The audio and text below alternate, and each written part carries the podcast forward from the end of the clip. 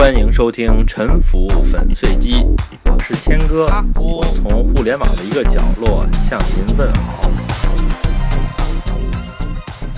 做住宅的建筑设计，经常会和人讨论关于舒适不舒适的问题。舒适与否的问题呢？如果你把它装扮成一个貌似专业的词，就是加一个“性”字，叫舒适性。英文呢，大概就是叫 comfortability 吧。但是现实当中呢，我啊特别不喜欢用这个带“性”字的词儿，因为呢，其实想找到一个对舒适有比较准确理解的人呢，其实并不是特别容易。我们在工作当中进行的关于住宅产品的对话，不管用什么专业的词汇来伪装吧，实际上都可能够不上专业的水平。我希望呢，热爱知识的、关心事实的听众呢，能够对这种话语环境啊有所警惕。比较抱歉呢，这就是我对本人所处的行业的专业水平的基本判断。在听众面前呢，我就不妨说句实话。有的语言呢，标准看似清晰，但是这种标准啊，无非来自一些刻板的说法，比如说说潮汐的房间不好。有西晒，那么西晒到底怎么样呢？为什么不好呢？我外婆家呀有个房间是朝西的，我印象当中啊，我小的时候这个房间啊，夏天总有那么几天呢，下午特别的热。家长告诉我呀，这个房间啊西晒。我现在呢仍然不定期的去看我外婆呀，但是啊，我很多年没觉得热了，为什么呢？因为一来啊，这个老的水泥楼后来加装了保温层。太阳啊，加热这个楼的外表面产生的热量呢，有一部分啊被隔在外面了。再者呢，小的时候啊家里没有空调，特别热的那几天呢就只能忍着。但是现在呢就可以开空调了，谁能阻止得了我开空调呢？如果你坐在潮汐的办公室上班，嗯，我以前也曾经做过，下午的时候呢太阳就会晒到脸上，这个也是一个问题。这时候呢，我就需要把窗帘或者百叶拉上。我想大概没有人装不起百叶窗吧。所以啊，有人跟我说西晒的事情呢，我就觉得他好像还生活在石器时代吧。如果因为这个就说潮汐的房间不能要，这不是因噎废食吗？人啊，相信一些刻板的说法，但是呢，不相信一些啊摆在眼前的事实和自己切身的生活体验。比如一说北京，就有人说北京呢人多地少，没有土地，是不是这样呢？你看，在东三环外的美国使馆附近啊，高楼林立，但是呢，再往北面一公里，在三环和四环之间呀，就有一个牛王庙村。这个村子呢，大概还有二十万平米的农田，种着蔬菜，有一部分村民啊还过着农业生活。在北京的南四环。你开车从那儿经过，两侧呢就是无穷无尽的这种一层的厂房和停车场啊，比长春的南四环啊还要空旷。这些地方在北京呢也不算郊区了，郊区的北京什么样，我就更不必说了。这些画面呢，我们其实都很熟悉，但是啊，仍然有人说北京没有土地。如果啊你尊重自己看到的事实，而不是听一些胡话的话，你就知道北京呢。特别是郊区是有很多土地的。北京的面积是一点六四一万平方公里，也就是一百六十四点一亿平方米啊。北京的户籍人口是一千三百万，加上常住北京的人口呢，一共大概两千两百万。核算啊，每人净占有的土地面积是七百四十六平方米。如果呀。把北京的腹地，也就是京津冀这个广阔的地区呢，都算进来，整个这个地区啊，人口有一点一亿。这一点一亿，他们的人均的国土面积是多大呢？是一千九百八十二平方米。我们比较一下新加坡，新加坡人均拥有的国土面积是一百三十平方米，就只有京津冀的十五分之一，或者是北京的六分之一。新加坡的国土呢？大部分啊都已经是城市的建成区了，但是啊，他们没有说自己没地了。相反的呢，他们每年的住宅供应量呢比我们要大，价格呢还比我们便宜。从两千年到两千一五年，新加坡的公民人口啊增加了百分之十二，但是外籍的常住人口呢增加了百分之一百一十六，也就是翻了一番多。外籍务工的人呢达到了一百六十三万，外籍来的人增加呀。比公民自然增长快得多得多，但是新加坡并没有觉得这些人是多余的，没有说要把低端的劳动力赶回到马来西亚去。北京到底是没有地还是有地，就只是不卖，我们呢自己可以有一个判断，不要只是听别人的说法。这些呢稍微有一点跑题，说回到住宅产品的问题上，在人居环境的领域呢，人相信一些刻板的说法，但是呢。不相信古今中外的案例，出国考察呢？比如说带一个房地产专业人士去伦敦考察，如果你问他说西伦敦就是泰晤士河上游这边的富人区，像 Kensington 摄政公园或者是诺丁山这些社区，你问他怎么样，他肯定说很好。这些社区呢，当然这些社区呢，哎，没有什么争议的，几乎是地球上价值最高的居住社区。或者说呢，他们其实代表了人居环境产品的最高水平，但是这些社区啊，和我们平时在中国搞的这些开发项目呢，不管从规划到户型，到交通和管理的模式呢，都完全不是一回事儿。这种差异呢，如果是迟钝一点的人呢，他可能根本就没发现；有的人呢，可能发现了，但是呢，无动于衷。对于这种差异是什么呢？也没有兴趣去理解西伦敦的社区的情况呢。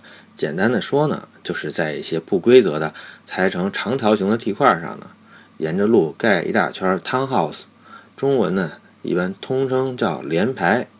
这些联排呢，有的是南北朝向的，有的是东西朝向的，有的呢是对角线方向的。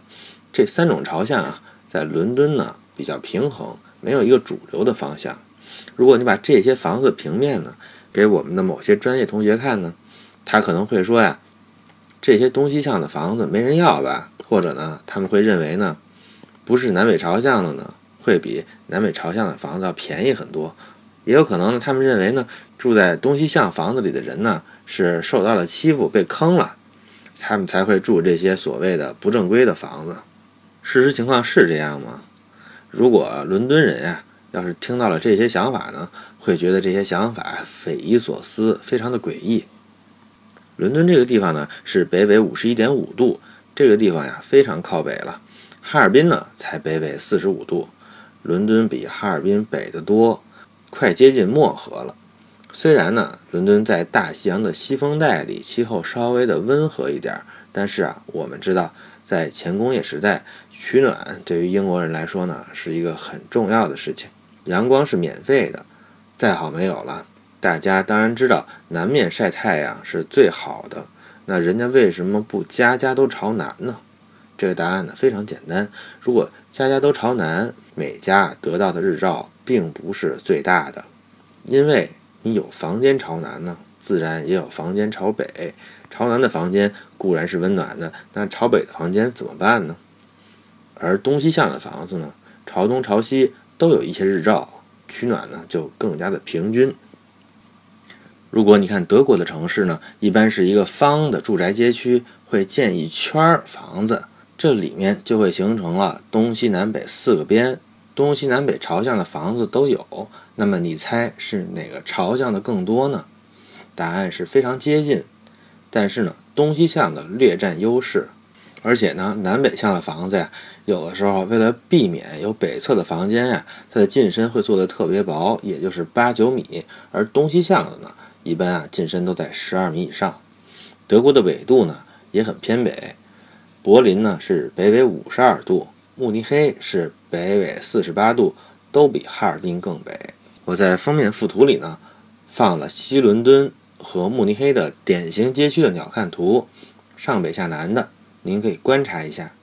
这种规划布局呢，和他们通过日照取暖的需求呢是相关的。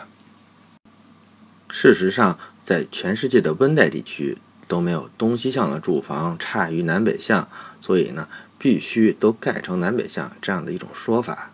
如果只是参考国外的情况呢，会有人说呢，这个不符合中国的国情。南北向呢是出于本国的传统文化。我觉得呢，首先呢，我们谁也不要随随便便去代言咱们本国的传统文化，这个是很困难的。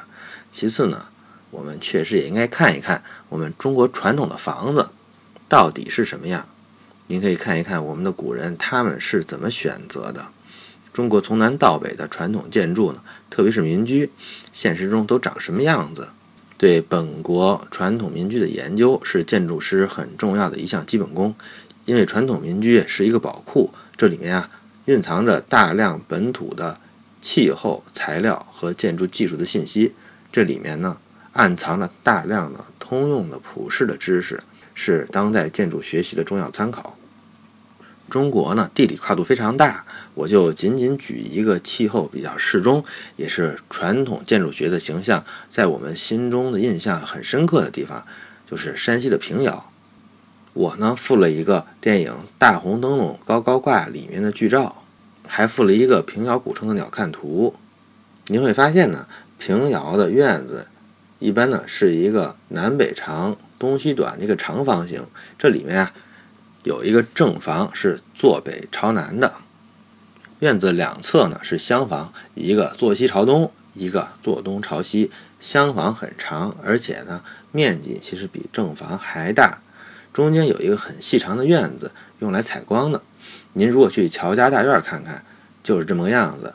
所以呢，如果说中国传统的建筑就一定是坐北朝南的，那只是一种空洞的想象，和事实啊是完全不符的。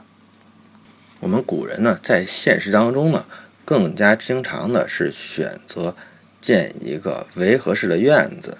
除了四合院以外呢。古人啊，其实也不是没有别的选择，他们只不过是没有去选。你想呢，一个长长的院子，你也可以不盖厢房，就像咱们现在常见的小区这样，盖成一排几个南北向的房子，啊，就像故宫三大殿那样的。我啊会附一个示意图，您看一看，这两个院子的面积是一样的。都是一个宽十八米、深三十五米、面积是六百三十米的这么一个院子，在里面呢，同样都是盖五百零四平米的一层的房子。这个大概就是平遥的中上等人家的院子常见的一个尺寸吧。中国古人呢，就是选择了左边的这个合院的方案，这个恐怕也是世界其他地方人民一般的选择。而咱们今天中国的开发商呢？往往啊会选择右边的方案，而且呢，他们甚至都没有想过，其实啊还有左边这个选择。那么好了，如果这两个方案盖成房子，肩并肩的放着，我带您进去看，您啊很容易发现，左边的方案呢就是一个正常的四合院，而右边的方案呢，俗称三大殿的这个是一个傻瓜建筑师设计的。傻在什么地方呢？这儿呢，我就调动一下您的想象力。您看看这个方案有一个什么样的特点？您可能说呢，是不是因为院子被分的特别小，这样呢，驴在里边拉磨都转不开？这个理由啊是成立的。但是啊，即便您家没有驴，这个房子呢也是有问题的。那就是您会发现这些房间呢，它的进深啊本来就很大，而且呢，除了窗前呢，在屋子里边是看不到天空的，只能看到对面的房子，所以啊。屋里呢就比较黑，有太阳的时候呢，太阳可以越过前面的房子的屋顶，照进后面的房子。但是呢，阳光投到屋里的这种照明呢，对比度特别强烈，是一种炫光，特别刺眼。而且呢，因为院子比较窄，所以呢，太阳也不容易照进院子，就不能靠院子呀把光线反射进窗户来照明室内。总之啊，这个屋里呢，不是太亮就是太暗。如果你在这里边画画的话呢，这个照明的效果呢，就像荷兰画派的福梅尔或者是伦勃朗画的画那种诡异的集中的光线。这个例子是一个一层的房子，现实中呢，我们单位面积的土地上盖的房子啊，比这个例子要多，一般是六层以上，甚至是三十多层的更为常见。在这种情况下呢，大体上仍然有四合院和三大殿这两种方案。它们的优劣的差别啊，也和一层的情况同理。但是你问开发商，你在高层的四合院和三大殿方案当中呢，选哪个方案？他们还是会选三大殿的方案。为什么呢？因为咱们的开发商卖的是期房，期房呢就是一些现实中还不存在的房子，只存在在图纸上，所以客户去买房的时候呢，他就只能看到图纸，有时候有沙盘模型可以看。即便有现实的房子呢，也是那么孤零零的一栋，你看不出来整个这个建筑群相互之间的关系。那么客户除了他自己对房子的判断以外呢，卖楼的人他们的工作就是要引导客户认为这个房子比别人卖的房子好。假定我图上的两个院子的方案是两个期房呢，那么卖右边这个方案，也就是卖三大殿这个方案的人呢？他会告诉客户，我们这个房子是南北通透，尖尖朝南，全是正房。而且啊，他还会攻击卖左边的四合院的方案的人。他会说呢，左边的方案里边呢，厢房太多，哎，住厢房啊就低人一等，住厢房呢风水不好，诸如此类的。卖房的人呢，还会告诉他，我们的设计理念啊是仿照故宫的三大殿的，贵不可言啊。这套话呢。当然，它不是谎话，人家也是脱胎于科学和生活经验的，有传统文化和玄学作为素材。只不过呢，它不需要有严格的逻辑，只需要有一些啊支离破碎的、客户能听懂的说法就可以了。这些说法呢，一般来说呢，包括但是不限于正南正北、户户朝南、南北通透、明厨明卫。户型方正，电梯入户，一梯两户，纯板社区，电梯洋房，超大面宽，超薄进深，超大赠送，超大楼距，超大景观，人车分流，百万大盘，品牌物业，封闭管理，中国文化，欧陆风情，大师算的风水，政府要发展的新区等等吧。反正是先卖出去再说。等到客户住到真实的房子里呢，他会发现，哎，屋里怎么这么黑呀？光线怎么这么诡异啊？院子怎么这么局促啊？但是呢，这样也不会死人啊。而且呢，他原来住的房子呢还不如这个呢。怎么回事呢？比如说他他原来家里呢可能没有马桶，只有茅坑，他搬进了一个有马桶的新居呢，就已经非常满意了。而且这个客户呢，他可能还觉得住四合院的那位啊，买了一堆厢房，非常可笑。这个简短的小故事呢。大概啊，就是我们这个国家商品房市场开放二十年的一个缩影吧。在做设计的时候呢，你要考虑的是怎么在一个对人居环境缺乏理解的客户面前啊，能够组织出一套说辞，能够有效的对他进行说服，而且呢，还能够屏蔽掉其他的别人的项目。这套说辞呢，一旦被客户听到，就形成了一种传播。一旦有了传播呢，就带有一种力量。构成了一套话语体系。这种话语体系呢，一般啊是一些孤立的词语，它并不追求客户对建筑技术和环境科学有什么理解。其实呢，多数呢连卖的人啊，他也没有什么理解。这种话语体系呢，它也不都是错的。而且啊，因为任何一个和建筑和城市有关的命题呢，在没有条件的时候，比如呢，在没有给定的气候类型。没有给定的太阳高度角，在没有给定的开发密度、没有给定的成本支付能力的时候呢，这些命题都有可能是对的。所以这个话语体系啊，妙就妙在是一些悬空的短语，不需要科学的辨析，不参考国际通用的案例，也不用参考本国的建筑文化传统。但是呢，它成为了一种主流文化。这种文化呢，有奖励骗子、反对常识的层面。在这一期里呢，我并不是要告诉您南北向是一种伪科学，并不是在讲这一个单一的结论。我只是想讲到底什么是舒适的住宅。我认为应该参考几个方面。首先是有人居环境的传统。您可以看到，在中国各地，在不同气候、出产不同建筑材料的城市和乡村，他们有他们自己的民居建筑学。这里面呢，透露出很多建筑的智慧，然后再看看全世界建筑学比较发达的国家，看看他们的城市普遍采用什么样的建筑类型。因为建筑呢，主要是一个遮风避雨、取暖防身的装置。这里面气候类似的地方，建筑的真理呢大体相似。如果您的建筑学过于特别，就像今天的中国这样，那么是不是出了什么问题呢？咱们可以一起反思一下。最后也是最重要的，用物理常识，特别是热学知识，来自主的思考一下您碰到的建筑学问题。到底什么是舒适？这里面呢有若干个层面，比如声学的舒适、视觉的舒适、心理的舒适。不过最主要的是热环境的舒适。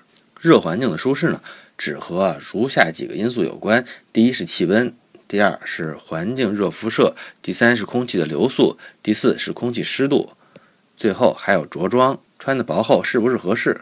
是这些决定了是否舒适，而不是您家的面宽和健身。我会分几期把这些概念来和大家一起辨析一下。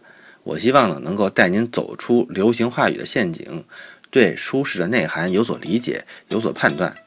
感谢您的收听。